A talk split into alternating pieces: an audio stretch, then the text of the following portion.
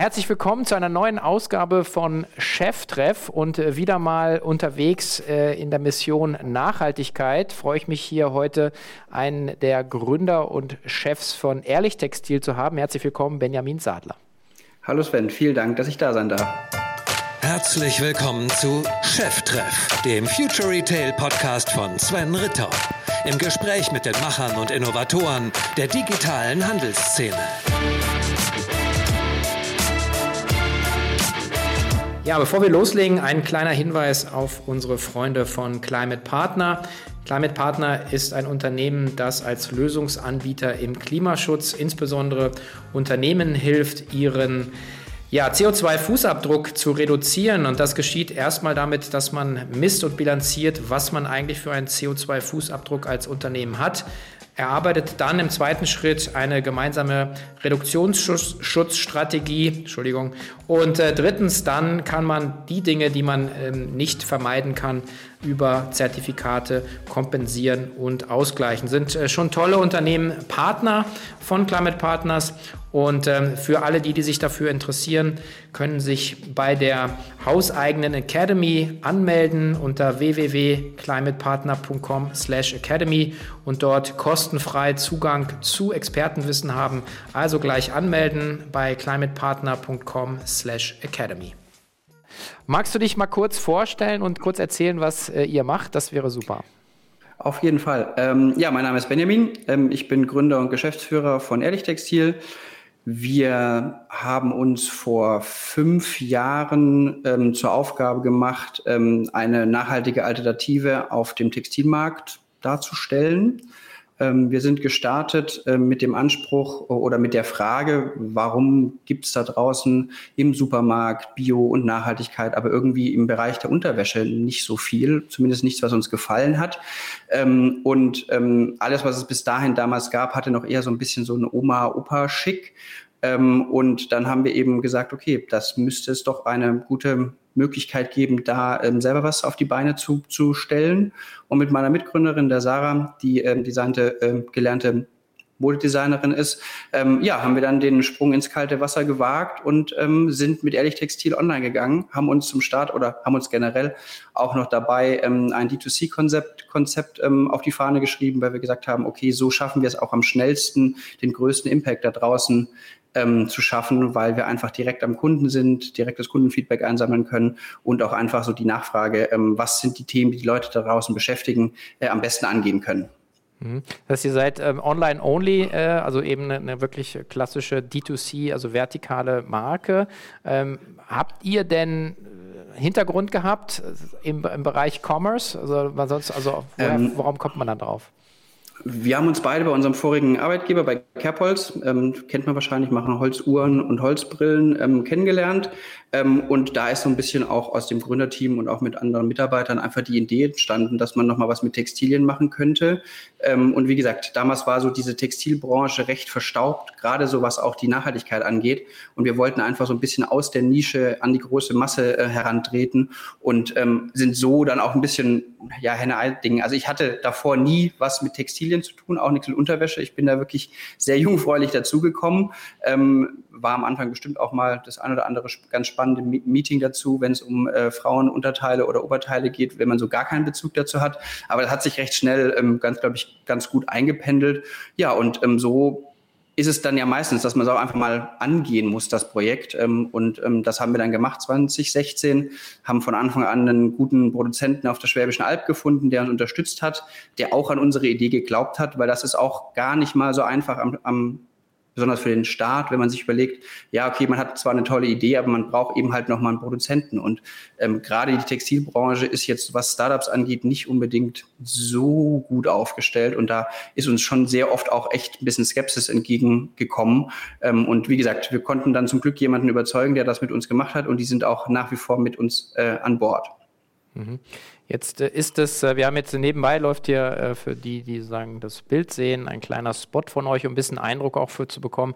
Ähm, was mir sagen bei dem, wenn ich mir die Produkte anschaue bei euch, dann ähm, jetzt kommt sagen, der, der, der Body-Shop so ein bisschen das Ideal, dass man sagt, so jeder Körper ist schön. Ähm, also ihr habt eben bewusst, aber das ist jetzt meine Interpretation, aber vielleicht ist das ein gutes Feedback, also sagen nicht die, äh, die, die, die getrimmten Models. Wir hatten heute, glaube ich, den erstmal Masse und dann Shapen-Zitat von Marcel Brindöpke, sondern sozusagen so wie eigentlich jeder Mensch morgens sich vorm Spiegel sieht. Ähm, auch bewusste Entscheidung? Bewusste Entscheidung. Ähm, also bei uns gibt es, also wir haben von Anfang an auch bei Oberteilen, bei Frauen, ähm, also es gibt sowas wie Bügel und Push-ups gibt es bei uns nicht, weil wir wollen sozusagen so möglichst natürlich unterwegs sein. Ähm, unser unser Wort, das wir immer flügeln wollen, ist so ein bisschen das ehrlich Wohlfühlgefühl. Man soll sich in seiner Haut wohlfühlen, man soll sich selber wohlfühlen und dazu gehört eben ganz viel, dass es so natürlich wie möglich ist. Also ich glaube, es ist ganz oft auch einfach ein verzerrtes Bild, wenn man dann ähm, sich selber Unterwäsche ausschaut, äh, anschaut und man sieht dann nur Jungs im Sixpack. Ähm, so sieht ja fast keiner aus. Ähm, deswegen fühlt man sich auch einfach Äh, deswegen fühlt man sich dann auch einfach nicht so abgeholt. Und ähm, wir haben auch letztes Jahr mal nochmal eine große ähm, Kampagne ähm, gestartet, wo wir eben auch mal sehr diverse Männer gezeigt haben, ähm, in jeglicher ähm, Fit Fitnessheitslevel. Ähm, aber es ist generell bei uns so, dass wir auch keine klassischen Unterwäschemodels für unsere Shootings oder sowas ähm, immer suchen, sondern wir suchen ganz, ganz viele Instagrammer, ähm, ganz viele Kunden auch von uns. Also wir machen ganz oft auch die Umfrage oder die Anfrage, wer will mal für uns modeln? Und ähm, man bekommt wirklich sehr, sehr viel Zuspruch für diesen, diesen Ansatz. Und ähm, auch bei uns bei Instagram ähm, hast du wahrscheinlich auch gesehen, da ist auch da ist recht viel Vielfalt dabei und recht viel Abwechslung. Und davon ist 80, 90 Prozent UGC, ähm, also Content, für den wir ähm, sozusagen entweder sogar die Produkte nur stellen oder sogar ganz fremden Content bekommen, weil einfach die Leute sich in unserer Unterwäsche so wohlfühlen, uns die Fotos zur Verfügung stellen und wir sie natürlich fragen, ob wir es sharen dürfen. Und ähm, ich glaube, dass das macht so ein bisschen auch den Charme der Marke aus, dass wir sehr authentisch und ehrlich, haha, kleines Wortspiel, rüberkommen ähm, und ähm, sich viele Kunden und Kundinnen auch einfach wiederfinden in unserer, unseren Werbebildern und Werbeanzeigen ähm, und es eben halt nicht immer nur darum geht, dass man ähm, noch mehr Push-up und noch trainierter und noch knapper und sowas. Ähm, das muss nicht sein. Ich glaube auch, dass es einfach auch teilweise wirklich noch so ein bisschen ein bisschen Werbung alte Welt. Ich glaube, es geht immer mehr in die Richtung, dass man ähm, den echten Menschen zeigt. Also man sieht jetzt ja auch in Zeiten von Homeoffice und Corona, dass sich die Werbung, Fernsehwerbung und, und, und äh, anpasst an, an die Gegebenheiten und so ein bisschen mehr Authentizität, glaube ich, äh, ist einfach das, was, was die Leute gerade ähm, schön finden. Mhm. Ja, ich meine, vor allem, wenn man sich jetzt eure, euer Sortiment anguckt, das äh, ist ja jetzt eben, ist ja nicht nur Unterwäsche, ist ja auch eine, äh, also sehr, sehr, sehr, was sagt man, breite Breite, ein bisschen komisches Wort, aber die Sortimentsbreite ist schon enorm. Also ihr habt äh, Home-Textilien, Home, ähm, äh, Handtücher, ihr habt auch, auch Kindersachen. Also ähm, wie ist es dazu gekommen? Weil ihr seid ja so lange noch nicht am Markt sind ganz klassisch gestartet mit wirklich Basic-Unterwäsche sogar, ähm, auch in einer 50-50-Aufteilung zwischen Männern und Frauen. Hat sich dann so über die Jahre ein bisschen entwickelt, dass wir eine Spitzenkollektion für Frauen hinzugenommen haben, die, wo wir mit dem Ansturm gar nicht hinterhergekommen sind. Also war irgendwie Ware, die für drei, vier Monate reichen sollte, an einem, an einer Woche oder in zwei Wochen weg. Äh, da haben wir dann recht früh gemerkt, dass eben auch ähm, nachhaltige Unterwäsche sexy oder ähm, zumindest mit Spitze sowas dran sein darf und kann für unsere Kunden. Ja, und dann ähm, ist so ein bisschen unser Motto, ähm, dass wir eben Alternative in der oder ein alternativer Textilhersteller sein wollen, wo alles wo man so zu Hause sich wohlfühlt, was man nah an sich ranlässt. Ähm, und das sind ja eben auch Kindersachen, das ist irgendwie auch Bettwäsche, das sind auch Küchentücher, mit denen man Sachen abtrocknet, von denen man nachher isst. Also alles so, um diesen Wohlfühlbereich zu erweitern und sich selber wohlzufühlen. Und das ist, glaube ich, auch ähm, der größte Hintergrund oder die, die größte Überlegung dahinter, warum wir uns so diversifiziert haben. Ähm, alles, um sich und sich und sich zu Hause wohlzufühlen. Und darin passen eben auch die Sachen, die wir aktuell alles anbieten. Mhm. Das treibt natürlich auch äh, die, die Komplexität äh, im Managen und, äh, und jetzt den Sprung äh, als äh, D2C oder letzten Endes auch als Marktplan, Marktplatz oder Plattformplayer haben wir ja heute Morgen äh, auch gehört, zumindest im, im TV, so zum, zum Thema, wie, wie bindet man sich da an? Also wie, wie, wie bewältigt ihr dann auch die diversen Plattformen, die ihr bespielt und auch die Komplexität, die das Sortiment damit bringt? Macht ihr das selber?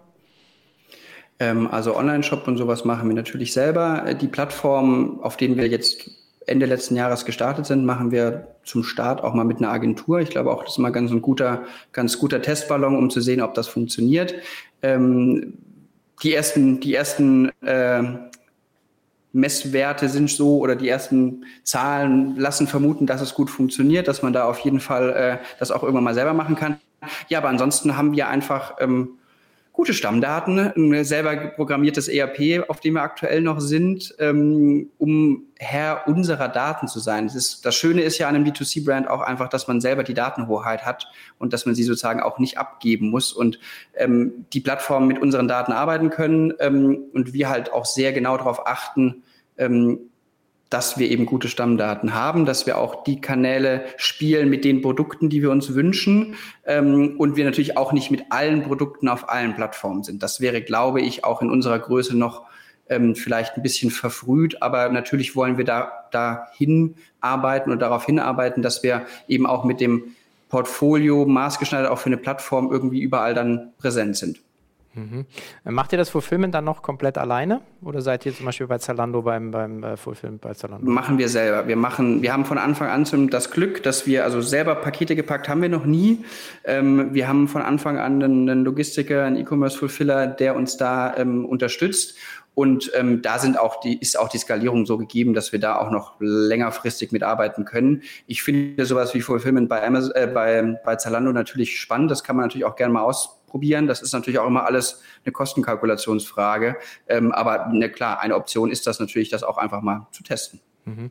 Sagt ihr, wie groß ihr seid? Also in, in Umsatz oder Stückzahlen oder Headcount oder? Wir sind aktuell 28 Mitarbeiter mhm. ähm, und Mitarbeiterinnen. Dazu muss man sagen, dass ich der einzige Mann aktuell bin. Es wird besser, äh, aber ähm, so ist es, so ist es aktuell. Ähm, wir haben letztes Jahr die 5 Millionen Mark geknackt knapp 300.000, mhm. 350.000 Produkte verkauft. Ähm, ja, so viel zur Größe. Ja, und dann noch ein Hinweis auf ein sehr cooles digitales Event von Google Cloud. Die Kolleginnen und Kollegen dort richten das gleichnamige Google Cloud Retail Summit aus. Und das findet statt als digitales Event am 22. April von 10.30 Uhr bis 12.40 Uhr und richtet sich an alle Entscheiderinnen und Entscheider aus der Konsumgüter- und Einzelhandelsbranche. Und unter anderem könnt ihr live erleben, wie Branchengrößen von L'Oreal oder Metro ihre Erfolgsgeschichten erzählen, wie sie die innovativen Google Cloud-Technologien äh, nutzen und in ihrem Unternehmen einsetzen und durch intelligente Echtzeitdaten einzigartige Omnichannel-Erlebnisse für ihre Kundinnen und Kunden schaffen. Registrieren könnt ihr euch kostenlos unter g.co slash cloud-retail summit. Ich wiederhole g.co slash cloud-retail summit und das Event ist kostenlos und findet als digitales Event am 22. April von 10.30 Uhr bis 12.40 Uhr statt. Mhm, okay, aber das ist ja schon mal, schon mal ganz ordentlich für letzten Endes ja äh, ein, ein nischiges Thema in der Nische, ja, sozusagen äh, Unterwäsche äh, und dann eben noch nachhaltig. Deswegen das Thema nachhaltig würde ich auch gerne nochmal ähm, noch mit dir ein bisschen, bisschen vertiefen, weil gerade die, ähm, das, das ist ja ist ja nicht, sind ja nicht nur die Produkte, ja, also bei euch, sondern es ist ja, es ist ja die ganze Wertschöpfungskette, die ihr, nehme ich mal an, äh, da im, im Auge habt. So. Und ähm, wie, wie fängt man da letzten Endes an, wenn man sagt, äh, man, man möchte jetzt so ein Produkt in den Markt bringen, äh, gerade mit dieser Brille, ich möchte äh, nachhaltig ähm, und ja, irgendwie auch wahrgenommen werden als Marke und, und auch bei den Kunden ankommen? Also unser zum, auch schon zum Start war es eben so, dass wir uns Produzenten gesucht haben, die in Europa fertigen lassen, die zertifiziert sind. Daran hat sich auch nichts geändert. Ähm, bei Zertifikaten ist es natürlich ein bisschen so, dass man auch den Produzenten vertrauen muss, wie es immer mit Zertifikaten und sowas ist, auch im Ausland. Ähm, das haben wir aber beibehalten. Also wir produzieren, lassen alles in Europa produzieren. Wir haben zwei, drei große Produzenten in Deutschland, mehrere kleine in Portugal, die für uns hauptsächlich die Heimtextilien machen. Ähm, sonst arbeiten wir aber eben auch nur mit Produzenten zusammen, die zertifiziert sind. Wir sind selber seit geraumer Zeit GOTS, grüner Knopf zertifiziert, ähm, wollen aber auch noch in dem Thema Transparenz deutlich mehr machen. Also von uns war es von Anfang an ähm, eine Selbstverständlichkeit, dass das gehen muss, in Europa produziert, zu fairen Preisen. Deswegen natürlich auch so ein bisschen das D2C-Konzept, weil man auch einfach ein paar Margen sich sparen kann, die man ähm, sonst noch ähm, im Retail dabei hätte. Ähm, aber ähm, ja, man kann natürlich als Marke immer viel erzählen, ähm, wie nachhaltig man ist und was für Zertifikate man hat. Und zum Beispiel arbeiten wir gerade mit einem Startup hier auch aus Köln zusammen, die ähm, die Wertschöpfungskette komplett transparent machen. Also dass du auch wirklich auf einer Produktdetailseite siehst, das Baumwollgarn, das Bio-Baumwollgarn kommt aus Indien, es wurde in der Türkei gestrickt, es wurde zugeschnitten in Deutschland, es wurde genäht in Rumänien, es wurde, äh, die letzte Kontrolle war wieder in Deutschland und dann landet das Produkt sozusagen bei dir, dass du sozusagen diese Reise des Produktes auf all seinen Ebenen abbilden kannst. Und da sind wir gerade in so einem Pilotprojekt. Ähm, ein paar andere namhafte, nachhaltige große Textiler sind da auch schon dabei.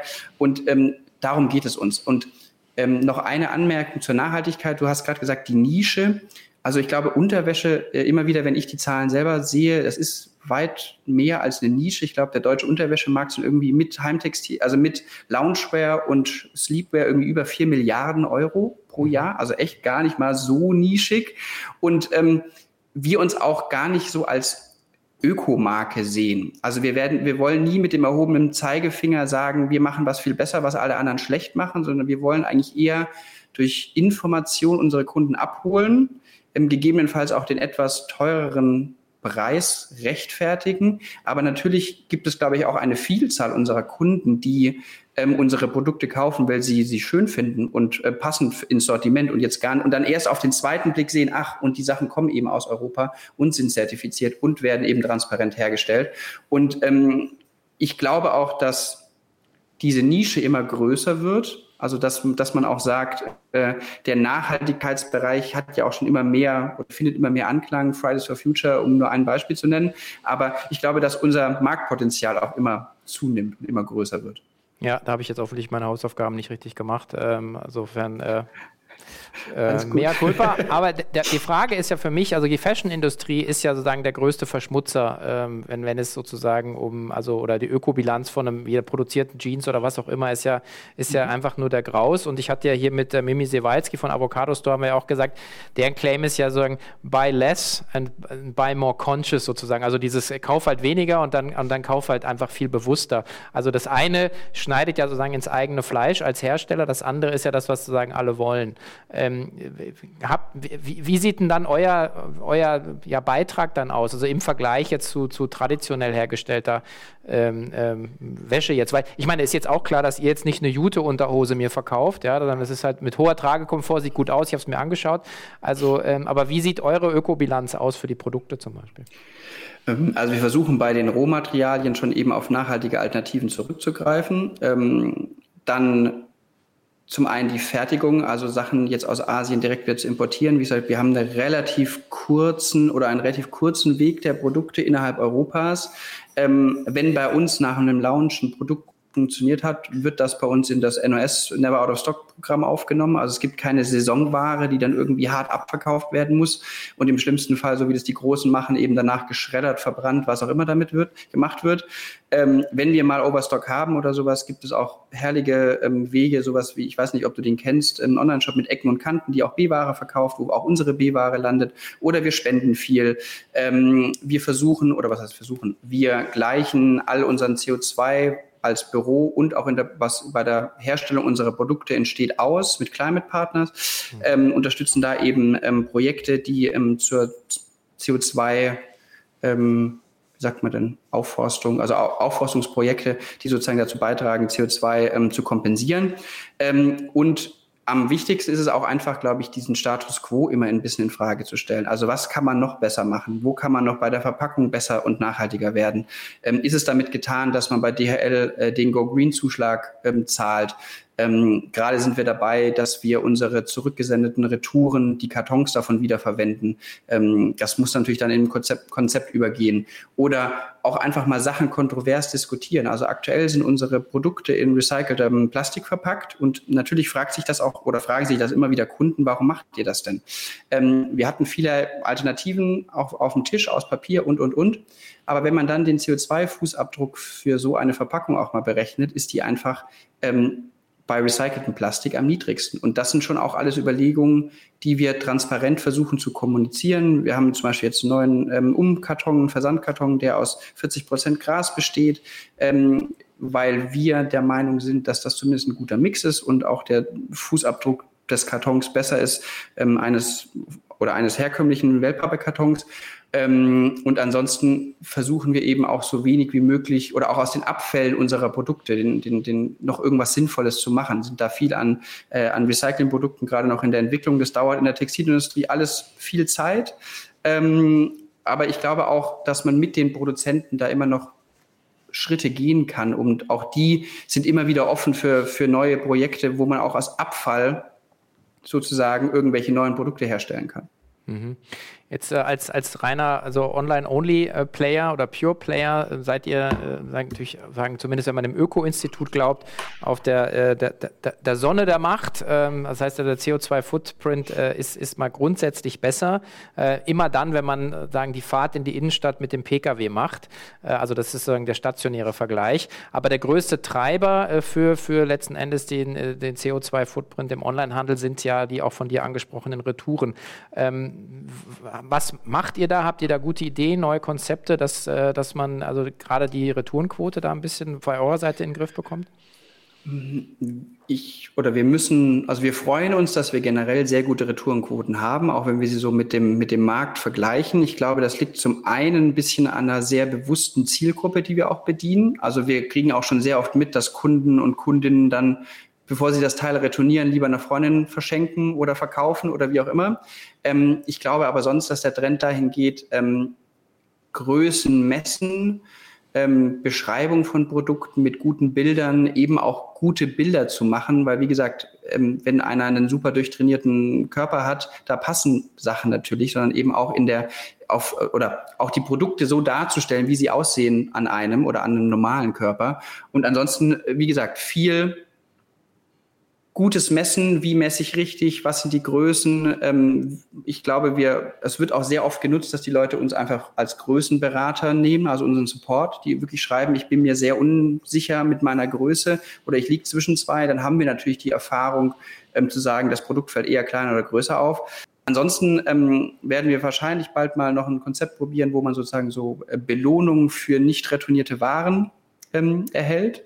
Ähm, da sind wir gerade vielleicht in einem, in, einem, in einem Pilotprojekt mit einem, mit einem Startup aus, ich weiß gar nicht, ich glaube, die kommen aus München. Ähm, ich glaube, dass sich da noch viel ändern muss. Ich persönlich wäre dafür auch, dass man es gesetzlich vielleicht regelt, also dass man die Retoure wirklich ähm, nicht mehr kostenlos anbietet. Aktuell hat man leider den Marktdruck, dass man das meiner Meinung nach machen muss ähm, gerade auch noch als kleineres Unternehmen, dass man einfach eine kostenlose Retour hat, weil man ja auch gerade will, dass Leute sich bei der Erstbestellung vielleicht doch mal zwei oder drei Sachen bestellen, weil sie sich, sich noch nicht sicher sind mit der Größe. Und ansonsten versuchen wir auch einfach so standardmäßig wie möglich unsere Größen zu definieren. Also wir gehen nach den Hohenstein Masterbällen ähm, und versuchen eben, dass eine 38 in dem Produkt auch eine 38 in dem anderen Produkt darstellt, was auch bei vielen anderen Konzernen nicht so unbedingt immer der Fall ist. Ja, das muss ich in meinem äh, Cheftreff-Podcast mit äh, Julius Göllner lernen, dass äh, in der äh, ach so genormten Fashion-Industrie, also auch gerade bei Schuhen oder so, ähm, also eine 41 halt nicht eine 41 bei jeder Marke ist, wo ich dann immer gedacht habe, what? Also das ist für mich die völlige Überraschung, dass man nicht halt, ein Meter ist halt ein Meter und der liegt halt in Paris und den kann man sich angucken und den kann man nachmessen und der hat eine bestimmte Temperatur und äh, aber äh, gut, die Schwankungen, ähm, also es ist schon, ist schon sehr absurd eigentlich, dass es immer noch ähm, ja keine Norm dafür gibt, weil das würde wahrscheinlich ein sehr, sehr großes Problem äh, der ganzen Retouren-Thematik erlösen, oder? Auf jeden Fall. Also wenn man, wenn man einfach dann wüsste, dass einem eine 38 immer passt.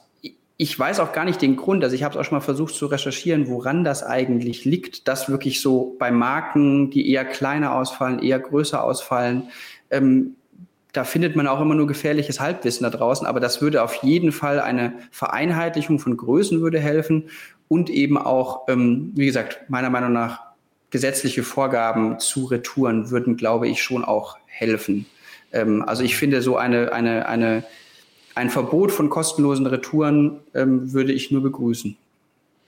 Ja, es, ist, es, geht ja letzten Endes immer Verhaltensänderung. Also wenn ich an die ersten Gehversuche der, der, der grünen Umweltbewegung in den 80er Jahren irgendwie zurückdenke und wo wir jetzt heute stehen, hat lange gedauert, aber letzten Endes ist dann Erziehung ja eins. Das andere ist dann äh, Incentivierung. Das ist so die, die, die, das Zuckerbrot und dann gibt es halt die Peitsche, das ist dann die Sanktionierung. Und am Ende muss man sagen, habt ja gerade auch ähm, in der Fashion-Industrie lange, lange, ähm, ja, so äh, wurden einfach Kosten externalisiert, die dann die Gesellschaft trägt.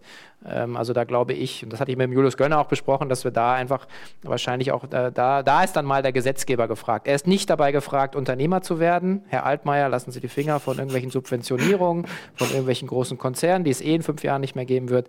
Aber äh, das ist halt so ein bisschen äh, echt ein Thema und ich finde, dass äh, da ist echt der Gesetzgeber gefordert. Und ich finde es schön, dass, ähm, und es freut mich auch, dass so, ähm, ja, kleine, junge, frische Unternehmen ähm, dann eben als A schaffen, sich zu etablieren, weil mit dem Umsatz seid ihr jetzt schon mal im Markt angekommen. Insofern auch die Frage nach vorne, ähm, was, was habt ihr euch jetzt vorgenommen? Wo wollt ihr, wo wollt ihr noch hin?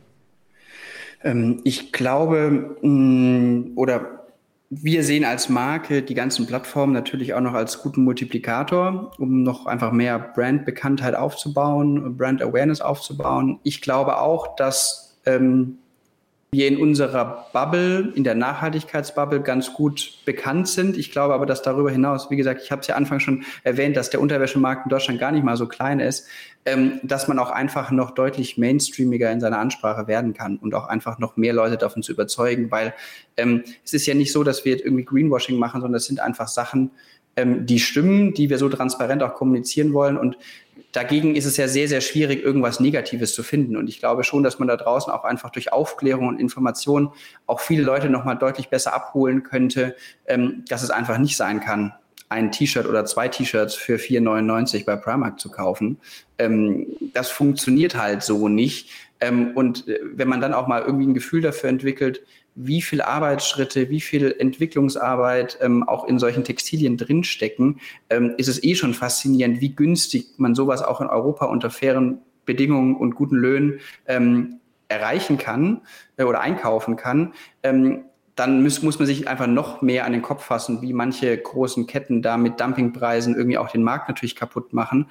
Ähm, und wie gesagt, es dauert lang, den, den Konsumenten irgendwie von seinem, von seinem Verhalten so ein bisschen zu ändern. Aber ich glaube schon, dass ähm, es bei immer mehr Leuten oder dass es immer mehr Leuten bewusst wird, dass ähm, sie was tun müssen, ähm, damit auch und die folgenden Generationen irgendwie eine schöne Erde haben, auf der sie leben können.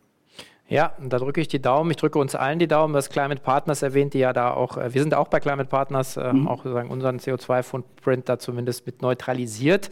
Ähm, aber das, äh, ich glaube, was, sie, was wir sehen werden, ist, dass die, äh, die Handelsketten auch immer mehr und mehr Druck ausüben werden auf die Lieferanten, ähm, weil letzten Endes äh, da muss es ja herkommen, dass man sagt, man kriegt keine Listung mehr, wenn man eben nicht die entsprechenden Zertifikate oder, oder die, die, die, die Kette nachweisen kann.